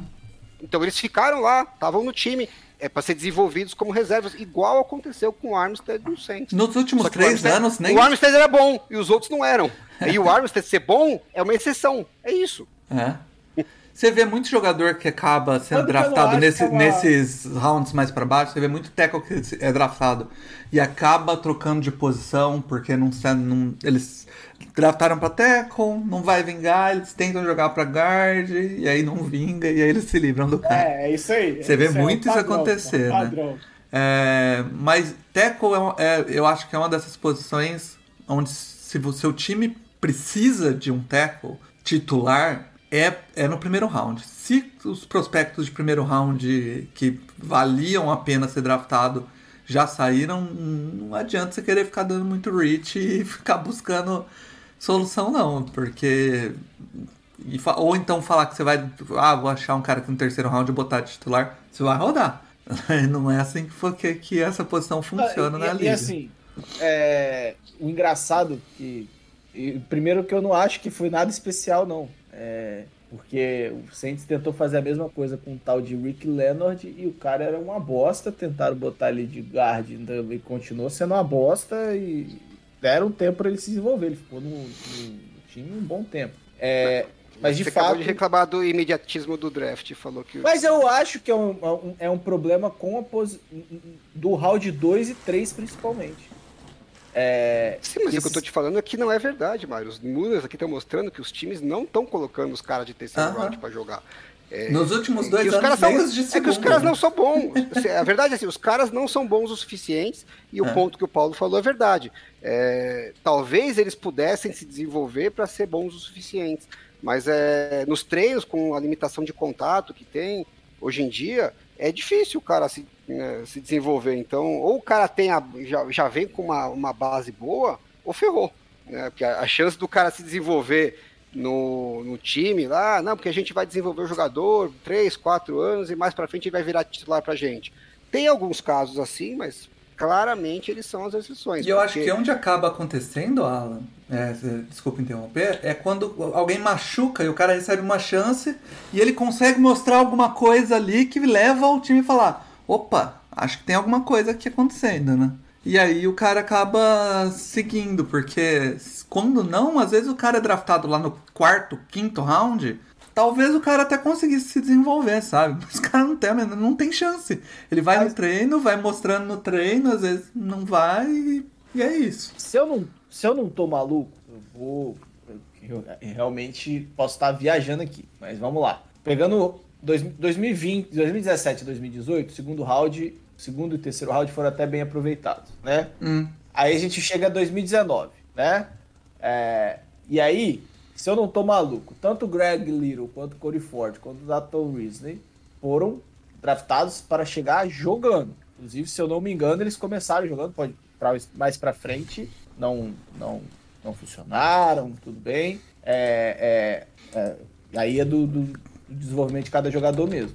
Mas esses caras chegaram para jogar. O Wesley Cleveland, mesma coisa Minnesota. Ah, 2021 eu não vou usar muito, porque o cara perdeu um ano de lesão, né? Já, já, já não vai bater os 500 snaps. É, é, eu vejo todos esses nomes e, e aí... Sim, mas o, o segundo É. round nós não estamos discutindo. Eu acho que o segundo É. round Não, é o meiuca, um, segundo é um round que ainda, round. dá- é- ainda dá para apostar. é, tem casos de sucesso historicamente. Não é tão bom quanto o primeiro round. Acho mas que é mais pra viável. baixo, tô falando, terceiro É, A round. partir do terceiro é que a casa caiu. Então, os times que estão entrando no draft hoje, a torcida fala: não, vamos achar um tackle é, no terceiro round. Olha, pode dar certo, mas é dificilmente que você tá deveria mostrando, contar tá? com isso. É que pra meiu, meiuca, pra mim, é segundo, terceiro, mais o iníciozinho do quarto. Mas é, é- é- olhando aqui o terceiro round do 2019, existia uma expectativa, principalmente no Edoga e no Cajuste, né? E esses caras nunca viraram. Não. Ah, 2020, o único nome que eu me lembro mais ter acompanhado mais foi o Lucas Niang. Também existia uma expectativa. De fato, é, você já não, não tem nomes nomes que, que É daqui que a pra- gente consegue bater o olho. De e essa 2017 a expectativa- 2021. Jogador... Não virou, e essa expectativa não virou. Não, não, eu queria dizer que essa expectativa é, é do- da galera de fora, não é a expectativa dos times, porque se tivesse expectativa dele dos times, ele não tinha ficado pro terceiro round. Sim. Então, assim, com é, certeza. é a galera que analisa de fora, que não tem nada a ver com os times, que acha que o jogador é melhor. Mas os times da NFL não enxergam o cara dessa forma, tanto que ninguém draftou. E o que a gente tem visto é que os times acertam muito nessa posição e erram muito pouco. Então Sim. eu acho que a expectativa que se criou em cima desses nomes não era a realidade. A galera que É. realmente ganha para fazer isso tinha razão. E, e o engraçado, né, que se a gente olhar aí os dois, os dois anos onde o vazio do terceiro round é muito maior, né, é, foram, foram achados dois nomes interessantes nem como draftados, né, que foi o, Terence Steele em 2020, que eu acho que hoje é titular do Dallas, é, e o Nidman no, no Green Bay. Então, assim, é, de fato, é- é- é- te- tem sido melhor apostar nesses caras que o Alan citou de, de- de histórias diferentes do que seguir o padrão. Mas eu não sei se, se é viagem minha, mas quan- é- é- é- é- até em questão de quantidade, você chega ali no terceiro round, a quantidade de draftados é muito pequena, tirando 2021, né? terceiro para baixo, é, o número de jogadores draftados é, é menor do que as outras posições que a gente analisou aqui. E aí chega ali no, no sexto round e vem de novo uma chuva de nomes, é, que são essas apostas que começam a acontecer. É, Na eu- nossa acho que amostra aqui, que a nossa amostra não é tão longa, mas. Tão longa, né? Tirando 2017, todos os anos, pelo menos quatro foram draftados no terceiro round. Não é tão pouca gente assim. É, mas ali no 4 já não tem quase ninguém. É, o- eu acho assim, o, o- no fim é uma posição que vai jogar dois no time, né?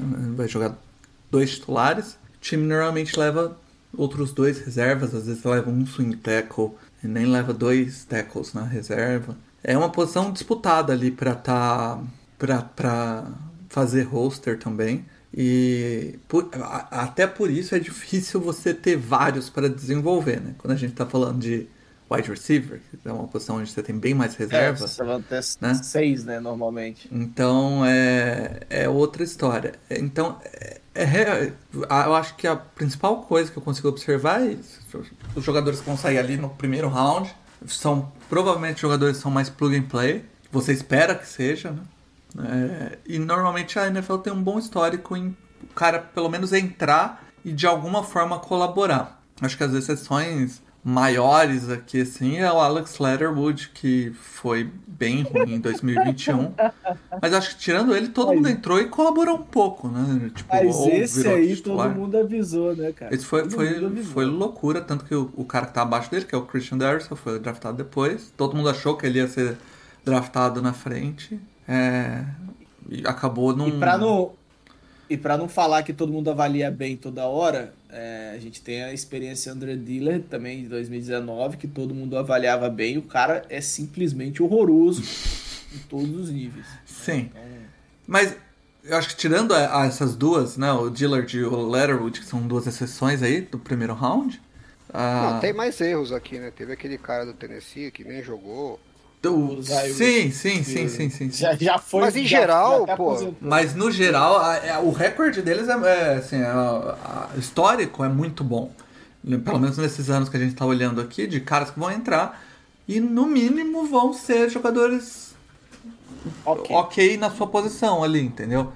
A hora que você cai pro segundo round, ainda tem alguns. Dali pra frente, esquece de você colocar o cara de titular. Você vai ter. É o que eu falei, tem o Orlando Brown e o Mailata, sabe? Tipo.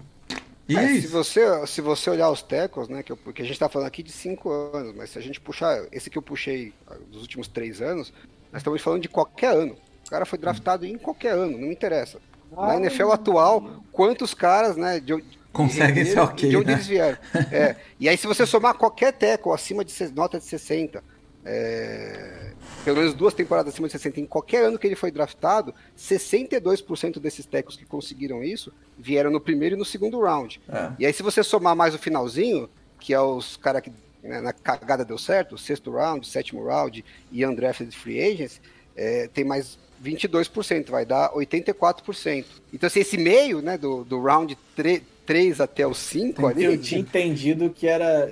Esse número aí era recente. Peço perdão pelo vacilo. 16% é muito difícil. Muito é difícil. 16%. Então, assim, pô, historicamente, dos, dos tecos que são minimamente úteis para a NFL, esse miolinho aí de terceiro, quarto e quinto round não sai nada. É.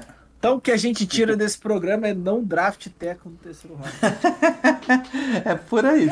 Ah, eu, eu acho que é, é mais ou menos o que a gente falou também da parte do- dos corners, né? Quando você tira a parte física e é, fisicamente os caras são, se impõem muito e os caras que você tem lá, os tackles que, que trabalham nas, nas principais universidades, né? Que, que trabalham contra é, uma, Um bom defesas de fortes, né? né? E aí, aí você consegue entender melhor o cara.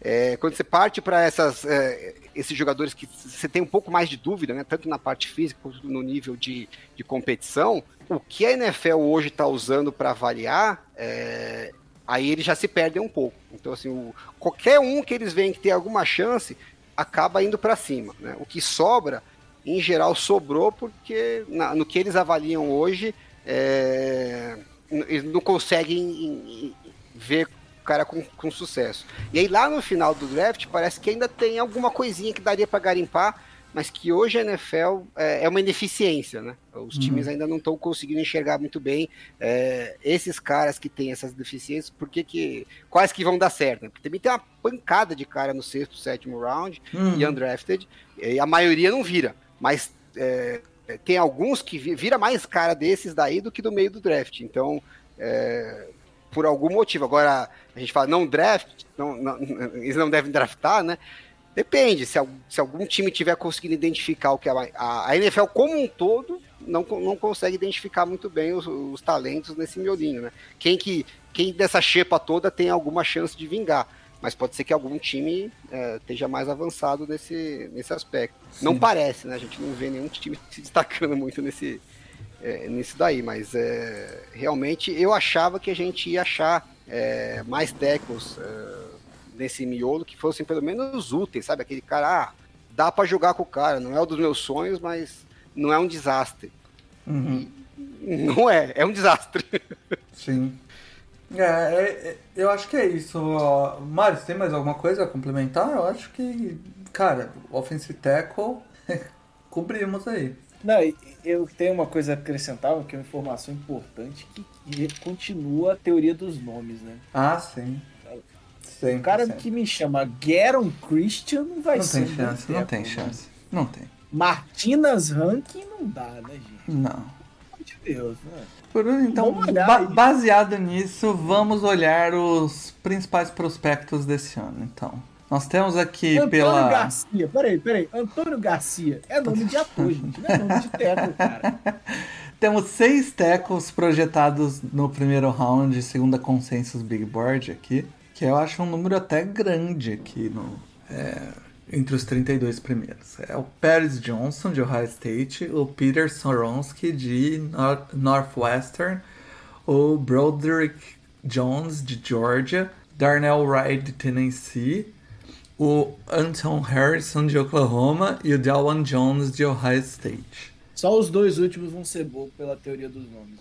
Aí. É, pô. Sempre tem uma chance de parte desses caras virarem guards também na NFL, né? Sim. É, sim, sim. Quando a gente fala seis, talvez não sejam seis tackles, né? Seis Não, tackles isso- vindo do college. Eu, eu não, eu tenho muita dificuldade de ver o Broderick Jones virar qualquer Pois coisa. é. né? Pois é. O Broderick me pegou muito, mano. É foda. O O, Broderick Jones cai na mesma, na mesma, na mesma categoria do Alex Leatherwood, né? é, não, é o não, nome não dá, não dá. Não, que é sonoro, mas não é nome. Infeliz- infelizmente não dá. Então a gente agora vai ter a oportunidade aí de ver no draft quem são esses jogadores que vão sair, quais vão ser os times que vão vão draftar mais mais mais tackles no terceiro round aí pra gente continuar acompanhando essa essa saga e ver se as nossas observações se mantêm. Mais alguma coisa pra É. acrescentar, Mário, Alan? Eu tenho. Eu- eu- é, eu já ia que eu puxei, já que eu puxei os tackles Hum? é, na- do PFF, é, a, a parte do- das notas vem com tudo, né? Vem center, vem guard também. Já que estava aqui, eu aproveitei para dar uma olhada também, como curiosidade, para ver se Opa, aí, bônus. Você Era- achou que ia ser só tackle, vai vir um bônus. para ver se era a mesma coisa, né? E do que tackle. Em guards, o que aconteceu? Jogadores nos últimos três, três temporadas que conseguiram pelo menos duas é, com 500 snaps e notas de 60 ou mais, só teve 44. É menos, então. Foi pior ainda. Nossa, Então, Ter um, um guard minimamente decente também não é fácil, né? caramba, eu achei que ia ser mais dois fácil. É, eu Pois também, é. eu tava com essa expectativa aí. Os guards são é, draftados mais para baixo, né, em geral. Ah, não tem tantos É difícil no primeiro round, né? Então, o índice de acerto no primeiro round não é tão grande assim. Mas se você pegar todos os tackles, né, os tackles, todos os guards que conseguiram pelo menos 60, é, 18% foi no primeiro round, 27% no segundo round, 20% no terceiro round, é, de quatro a- quarto ao sexto round mais 20%, É. no sétimo round e undrafted sobrou 13. Então é bem disperso aí. É, é disperso, em mas qualquer lugar. é, né? é mais raro achar, mas é mais disperso também. É, você tem mais chances aí de conseguir. Agora, o que foi curioso é que os guards top, né, assim, por assim dizer, né, que conseguiram pelo menos duas temporadas com nota de 75, as últimas três, só tiveram nove Nove. desses 44. Então, é assim, o grosso de guard não tem tantos bons assim, e o que tem é, é mais útil do que bom mesmo. Tem alguns nomes aqui que talvez en- engordassem um pouquinho mais, né? Teve, por exemplo, é, o Quentin Nelson, só teve uma temporada muito boa, né? Teve nota de 86 e duas temporadas aí que ele teve nota abaixo de 70. E acabou não entrando no- nos top guards. É, mas a gente sabe que como talento, é, ele, ele provavelmente entraria, né? Talvez fosse uma situação meio de é, momentânea aí de duas temporadas. que- Meio de que o time é horroroso em volta. é, pode ser, ou ele estava sofrendo com alguma lesão e tal. Mas enfim, também tem os caras que saem temporadamente, tem aqueles que também já estão em fim de carreira vão sair.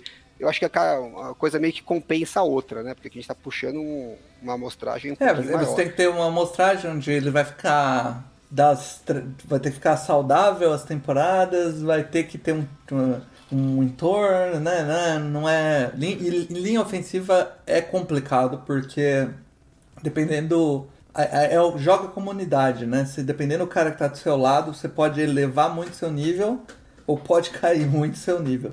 A gente vê muito É, e tem isso que lembrar que a gente está acontecer. usando também a, tempo- a- a nota do PFF como referencial. Sim, sim. Também não é que é, absolutamente Não batemos é, martelo, né? Exato. resolveu porque, por causa da nota. A nota é um referencial a mais, né? Agora, aparentemente, se você quiser draftar a linha ofensiva no- entre o terceiro e o sexto round, É melhor mais que seja negócio guard- você guard. tentar um guard do que um teco, sua Sim. chance de sucesso é maior. E para center, a gente teve, com nota acima de 60, 23 centers. Então também Que é- ficaram aí nove times que não tem center. É, mas é melhor, melhor, que- melhor que guard, pelo menos. Foi mais ou menos a mesma coisa, né? Porque se você pensar que teve 44, dá 22, por time. né? 22 por time. É, de 32 mais são ou 10 a menos. É, é mais ou menos a mesma coisa que center, né? Então, interior de linha ofensiva não é, não é mole achar, não. E também é melhor no- nos rounds, é mais disperso o center também? Então, esse foi bem curioso, é, porque somando tudo, tá? É, qualquer acima de 60, não tô falando só dos top, top centers, não, né? É, a gente teve mais sucesso no sexto, sétimo e André do que no primeiro, no primeiro round. Primeiro round teve 17%. É, lógico que tem poucos caras são draftados no, no primeiro round, Sim. mas mesmo no segundo round foi 21%. Então, se você somar o primeiro e segundo, dá 39%. E o sexto, sétimo e undrafted deu 35%. Ó lá. Quase a mesma coisa. Fica aí a Então, dica, esse então. é um que. Esse é realmente uma posição que não vale muito a pena você investir pique alto, porque a sua chance de, de sucesso nem é tão maior assim.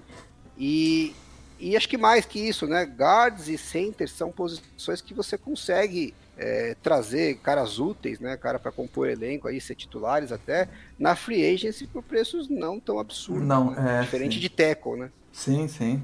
Um... Então, realmente não, não vejo como umas posições que é, primeiro round realmente dificilmente vale a pena, porque financeiramente, mesmo que você acerte o pique, financeiramente não tende a ser um bom negócio, né? É, é mais a partir do segundo round mesmo. E no caso de center, é um que dá para você pensar seriamente ou investir na free agency, e aí não precisa ficar tentando acertar, ou de repente achar caras mais pro final, né? Quando o cara fala, ah, porque a gente tem um prospecto lá draftado no sexto round que a gente vai desenvolver para ser titular. Pra center é uma posição que eu- se o cara falar, você não precisa dar risada, não. Pode ser que ele, esteja, É. que ele tenha razão. Até, é, o que acontece muito é, é também nos, nos rounds pra guard, né? É que o cara pega, o- pega o tackle já pensando em transicionar ele pra guard, né? Porque às vezes o cara tem até uma boa técnica, é, mas não tem o tamanho pra ser tackle, né? E aí vai pra guard. Então acaba acontecendo muito isso no, no, no processo. Então às vezes tem um cara melhor de tackle e acaba indo pra guard. É uma posição um pouco mais flexível. É difícil ver um cara fazer o contrário, né? O cara da guard no college vira tackle. É, é quase impossível às vezes acontecer. Então eu acho que tem um pouco mais de, de amplitude aí pra, pra posição. Enfim, acho que é isso. A gente fica. Acho que a gente O, pode. o Mário acho que tinha mais tinha uma mais coisa tinha pra uma coisa pra falar aí, Mário? É que demorou tanto que eu provavelmente já esqueci. aí, você, aí você me quebra, pô. Cara, o, ca- o cara falou de guard, falou de center, minha cabeça foi pra puta que pariu, gente. Não tô bem, não. Me ajuda. Então eu acho que é Me isso, ajuda cara. A gente, a aí. gente fecha o Não, programa. não, não, tô zoando. Lembrou, tô né? zoando. Lembrou? Não, não, tô zoando, tô zoando. Então vai. É, não, Eu acho que uma questão para a gente olhar nesse draft, né? é, a gente tem, tem visto um aumento exponencial de, de jogadores de, de tackle sendo draftados nos, nos rounds superiores, né? É, até pela valorização da posição, pela necessidade dos times e, e, e, e até do talento que tem vindo do college cada vez é, parece ser uma posição que, que tem, tem, tem rendido bons frutos vindo do college. Então, é, acredito que esse, esse, esse aumento exponencial irá continuar e, e aí a gente vai ver cada vez mais uma- os tecos sendo, sendo draftados antes dessas maiorias dessas posições. Acho que os times estão começando a, a, a entender o conceito de, de demanda, oferta e procura no draft, porque é, essas posições estão cada vez mais valorizadas. Alguns times ainda teimam em cometer alguns erros, mas é, é, a valorização na posição de teco, na, na posição de edge é, e, e- na, na posição de corner dentro do draft tá, tá você vê, você vê que esses talentos e a, e a, a disposição é, de como ele vem saindo é, tem mostrado que, que, que, que o, o conceito de entender o valor posicional está cada vez mais intrínseco no- no- no- nas big boards dos times. Sim. É. Concorda? Oi? Concordo, concordo, concordo. Oi. É, eu, eu acho Oi? que, eu acho que a NFL já tá nessa linha já faz tempo, né? A gente vê que esse estudo que a gente fez de de cinco anos aí meio que mostrou isso também, né? É, corners, é, Ed a gente não fez, mas a gente já tem essa visão, né? É, tackles, Sim, sim. os times têm, têm draftado a, a maioria, o- são as posições mais draftadas, né? Wide receiver, é, corner, tackle e, e edge no primeiro round. É, e boa parte delas, é, se você quiser talento mesmo, e quarterback, né? Se você quiser talento, é no primeiro round mesmo. Quarterback, corner e tackle e edge são quatro posições que, sim, você conseguir cara top é muito difícil fora do primeiro round. Por isso que, além da questão financeira, né, que são as posições mais caras também, né, quando você vai, são posições que é difícil você conseguir um cara top na, na free agents, se conseguir, vai pagar o olho da cara. É, por isso que cada vez é mais difícil você justificar draftar um center no primeiro round, draftar um running back no primeiro round, né? porque você está deixando de ter a oportunidade de acessar uma dessas posições mais premium que se você deixar para draftar mais mais para frente, mais para o final do draft, a sua chance de sucesso fica muito, mas muito pequena, né? E esse é um dos motivos, inclusive, que eu critiquei muito a troca dos Ravens, né? Que trocaram um wide receiver para um pique relativamente alto para draftar um center. Por melhor que o center seja, entendeu? Em termos de valor posicional e questões financeiras, é, mesmo se acertar, não é lá um negócio muito interessante. Se errar, então, aí cagou de vez, né? Sim. Por isso que eu digo, Falcons, Bijão Robson é o nome. Vai lá. Só vai. Bichon Robinson. Vamos, é, acho que é isso, cara. Acho que a gente cobriu legal. É, semana que vem a gente volta, Alan, com. É, cê- a gente vem, vem falar draft, é isso? Vamos falar a verdade. Falaremos sobre o draft utilizando as análises de outrens. E é isso. Ah, sim, com certeza. Ah, sim, mas é. É por isso que eu, eu já, já estou me preparando assistindo análise de outros falando de prospecto. Já comprei o- Vamos montar uma do- pauta aí, mas vamos falar sobre o draft, provavelmente sobre um ponto de vista. Mesma coisa que a gente fez pré-draft, né? Um pouco diferente do que a maioria do- do- dos programas faz, porque a gente não vai trazer a nossa opinião, a gente vai fazer análises com base nas informações disponíveis aí no mercado.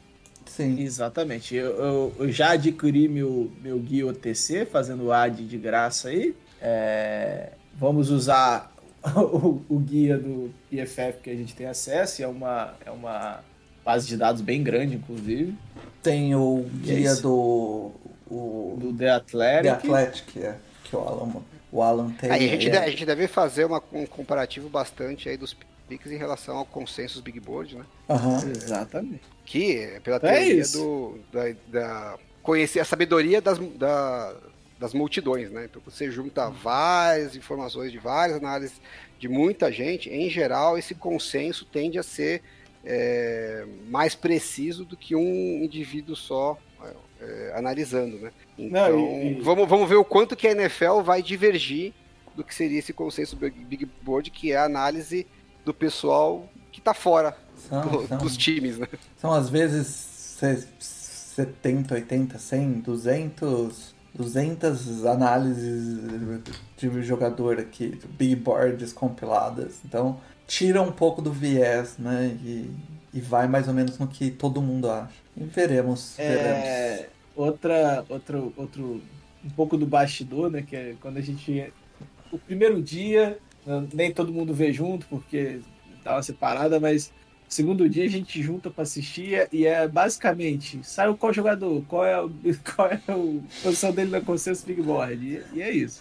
A tela aberta com consensos de um lado, uh, o, a tela do PFF também, que tem lá, traz algumas informações mais rápidas, e aí a gente, depois de ler, a gente. É, aí no, no dia 3 você vai ver se o cara tem página na Wikipedia. Se não tiver. É, é exatamente. E, aí, e, os que duram na chamada até o final são vencedores. Né? A última, última, última acho que ficou eu e o Paulo, porque ninguém aguentou mais ficar vendo nomes aleatórios saindo. Teve uma hora que eu achei que eles estavam pegando o nome no Madden já. Eu só fico na chamada durante enquanto eu tô lavando louça. É. Não custa nada, então vamos lá.